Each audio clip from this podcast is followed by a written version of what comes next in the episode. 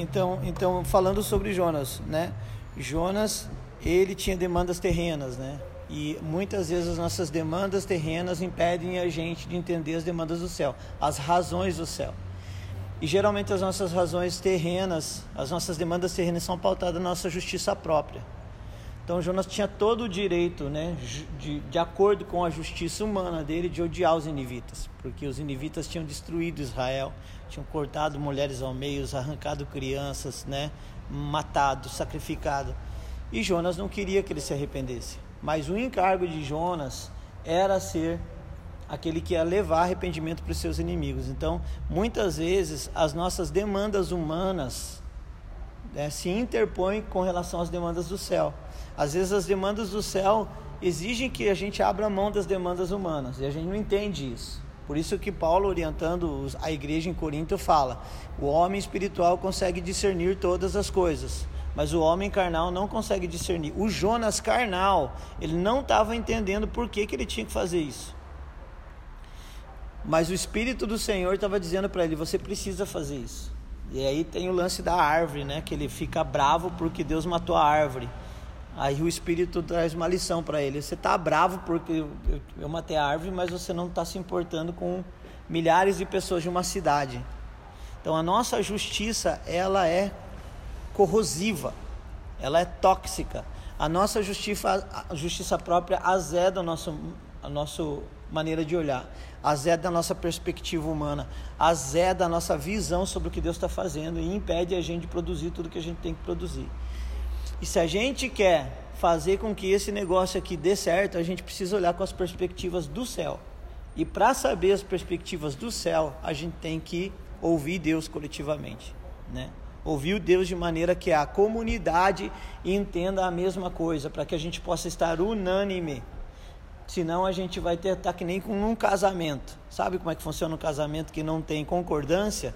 Não vai para frente, porque a mulher puxa para um lado e o marido puxa para o outro e dá ruim no final. Então precisa ter unanimidade na horizontal e unanimidade na vertical. Nós precisamos estar, estar, como eu falo, muito bem conscientes de para onde nós estamos indo. Por que, que eu estou falando isso? Porque todas as manhãs nós precisamos reassumir nosso lugar de comprometimento com aquilo que é o pai que está fazendo. O que, que o pai disse que faria? É isso, mas as circunstâncias estão dizendo ao, contrário. Então, as circunstâncias vão ter que mudar, porque o que o pai diz não muda. Vai acontecer, conosco ou sem nós, né? Com a nossa ajuda, a diferença é: vamos participar disso ou continuar participando? Vamos. Você pode ver que a vontade de Deus é que nem um rio, ela continua correndo mas tem gente que só ficam na margem, chegam na margem, até pulam no rio, mas um pouquinho para frente, quando vê lá uma cachoeira, quando vê uma pedra no, no, no meio do rio, sai fora da margem, o rio continua. A pessoa saiu. Então a gente vê na movimentação do que Deus está fazendo a mesma coisa. Pessoas que entram no rio e estão lá se divertindo, mergulhando, se refrescando, mas quando vê uma cachoeira na frente, quando vê uma pedra no meio do rio, pula e sai do rio. O rio continua a pessoa vai fazer outra coisa, vai fazer coisa que dá certo. Então, qual é o nosso comprometimento? Né? O que, que nós estamos fazendo aqui? Não é um negócio. E nós precisamos ter consciência disso. Então, eu queria deixar essa palavra para nós, para que a gente possa, de maneira objetiva, olhar para a demanda do céu. Qual que é a tua parte dentro dessa demanda? Para que, que Deus te moveu para cá? Né? Né? Por que, que Deus te, nos trouxe para cá? O que, que, tem a ver essa movimentação? Eu continuo fiel àquilo que Deus falou ou eu olho para a circunstância?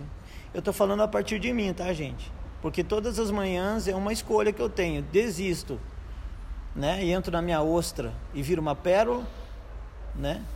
Ou continuo? Porque tem demanda, tem renúncia e tal. E isso é para o nosso encorajamento, para o nosso empoderamento como equipe. Eu sempre falo, a equipe tem que ser comprometida, coordenada, capacitada e focada. Se não tiver comprometimento, não vai para frente. Se não tiver coordenação, não vai para frente. Então, o que nós precisamos, graças de Deus,